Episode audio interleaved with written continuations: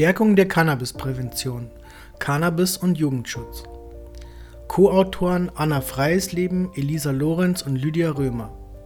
Obwohl Cannabis nach wie vor die am meisten verbreitete illegale Substanz ist, wird riskanter Cannabiskonsum häufig ignoriert und tabuisiert.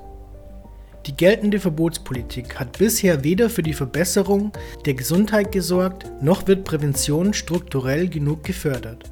Vielmehr liegt Suchtprävention hauptsächlich in der Verantwortung von Eltern, Schulen und sozialen Einrichtungen. Der Bedarf an modernen Präventionsangeboten und Maßnahmen zur Qualitätssicherung ist jedoch groß. Außerdem braucht es ein koordiniertes und abgestimmtes Vorgehen aller Beteiligten im Hilfesystem.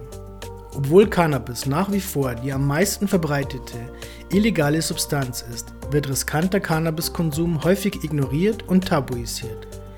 Während Berliner Jugendliche immer weniger Tabak rauchen, haben 69 Prozent der Berlinerinnen zwischen 16 und 27 Jahren schon einmal im Leben gekifft.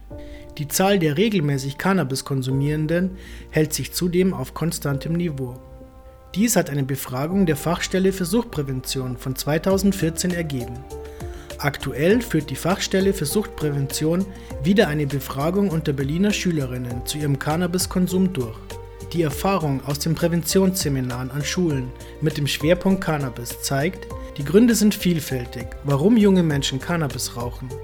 Etwa 3200 Schülerinnen in Berlin wurden bisher durch Angebote der Fachstelle für Suchtprävention erreicht und sprachen über ihre Motivation und ihre Einstellung zum Cannabiskonsum. Demnach versuchen viele Jugendliche, sich mit einem Joint zu entspannen oder dem Leistungsdruck und den Ansprüchen ihrer Eltern zu entfliehen. Andere kiffen, um dazuzugehören. Teenager denken oftmals, es sei auch für sie völlig risikolos, Cannabis zu konsumieren. In Workshops mit geflüchteten Jugendlichen spielen illegale Substanzen ebenfalls eine Rolle. Bei ihnen stößt, auch durch kulturelle und religiöse Erfahrungen bedingt, der aus ihrer Sicht widersprüchliche Umgang mit Cannabis und Alkohol in Deutschland auf Verwunderung. Gerade in Berlin ankommende, unbegleitete minderjährige Geflüchtete gehören zu einer Risikogruppe. Sie bringen in der Regel schwierige Lebensumstände mit, wie die Trennung von ihren Familien, traumatische Erlebnisse im Heimatland oder während der Flucht sowie eine Perspektivlosigkeit für die Zukunft. Aufgrund dieser Erfahrung versuchen sie häufig Cannabis als Bewältigungsstrategie zu nutzen. Das führt jedoch eher zu einer Verstärkung der Probleme, zum Beispiel dem Fehlen in der Schule. Cannabispolitik darf die Präventionsarbeit nicht behindern. Viele Eltern scheuen sich, es offen anzusprechen, wenn ihre Kinder Cannabis konsumieren. Sie sorgen sich, dass ihnen Konsequenzen für die Ausbildung oder den Führerschein drohen. An Schulen besteht oftmals die Besorgnis, mit dem Etikett Problemschule versehen zu werden. Daher wird zu selten von Cannabiskonsum der Schülerinnen gesprochen oder Präventions- und Beratungsstellen zur Unterstützung aufgesucht. Das verwundert nicht, schaut man sich die aktuellen bundesweiten Drogenkriminalitätsstatistiken an. Demnach machen Straftaten wegen Cannabiskonsum 65% der konsumnahen Delikte aus. BKA 2017. Die Zahl der Vergehen wegen Cannabiskonsum bei Jugendlichen ist im Vergleich zum Vorjahr um 16,3% gestiegen, während die Straftaten wegen des Handels und der Verbreitung von Cannabis rückläufig sind.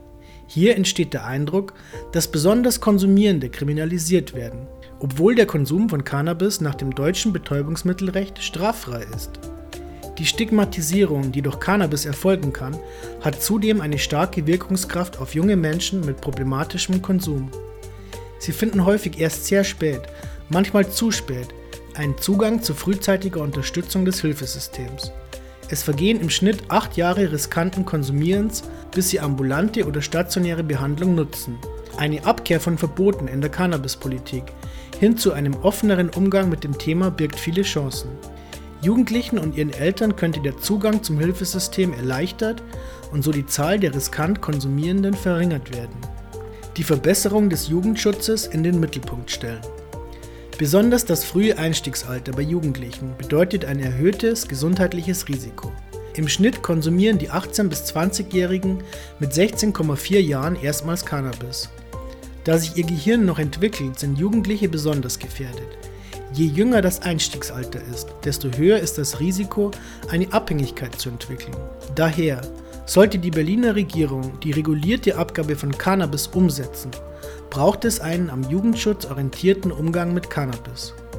Das bedeutet weiterhin keine Abgabe an Jugendliche unter 18 Jahren.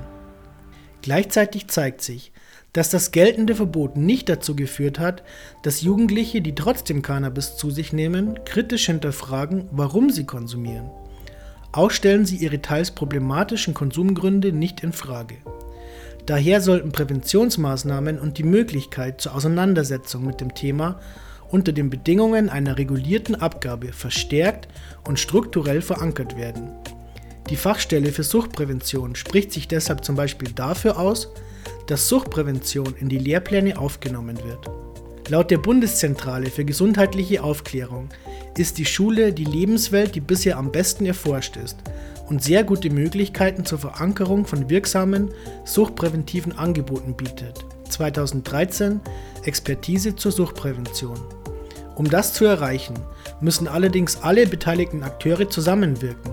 Suchtprävention und Suchthilfe sowie Schulen, Jugendämter, Erziehungs- und Familienberatungsstellen.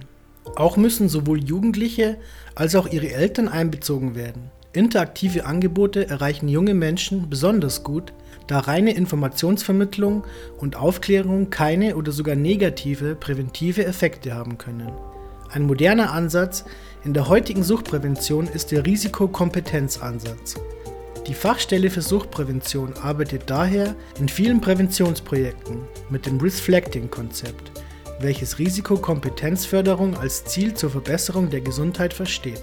Gerade Jugendliche müssen sensibilisiert und gut über die Risiken des Cannabiskonsums informiert werden. Dabei gilt, weder dramatisieren noch verharmlosen, damit sie sich ernst genommen fühlen.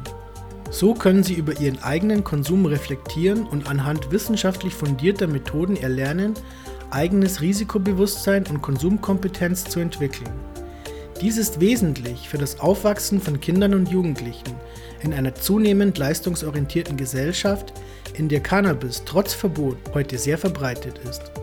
Sie müssen sich über eigene Stärken bewusst sein und Strategien entwickeln können, um mit Stress, Belastung und anderen Risikofaktoren kompetent umzugehen. Eine vertrauensvolle Atmosphäre und jugendgerechte Methoden im Präventionsseminar führen in der Regel dazu, dass sich die Schülerinnen öffnen und auch von unschönen Rauscherlebnissen berichten. Immer wieder kennt jemand jemanden, der jemanden kennt, der eine Cannabis-induzierte Psychose entwickelt hat. Diese Berichte ermöglichen einen kritischen Blick auf den Cannabiskonsum und die eigenen Verhaltensweisen. Erfreulicherweise lässt sich in Berlin die Tendenz beobachten, dass Schulen immer häufiger die Suchtpräventionsangebote annehmen bzw. aktiv anfragen. Schulen, die nicht die Augen vor Substanzkonsum verschließen, sondern sich aktiv und fundiert mit Regeln und Handlungsempfehlungen auseinandersetzen, können positive Erfahrungen aus den Präventionsseminaren auch an anderen Schulen weitergeben. Bis sich jedoch alle Verantwortlichen dem Thema tatkräftig angenommen haben, wird es noch ein langer Weg sein. Die Zeiten des Wandels im politischen Denken und Handeln bieten eine wichtige Chance, um die Stärkung der Suchtprävention zu gestalten und entscheidend voranzubringen. Sucht beginnt im Alltag und auch die Prävention muss die Menschen dort erreichen und in den entsprechenden Strukturen des täglichen Lebens verankert werden. Nur so kann Prävention nachhaltig wirksam sein und die Gesundheit jedes einzelnen Menschen und der Gesellschaft verbessern.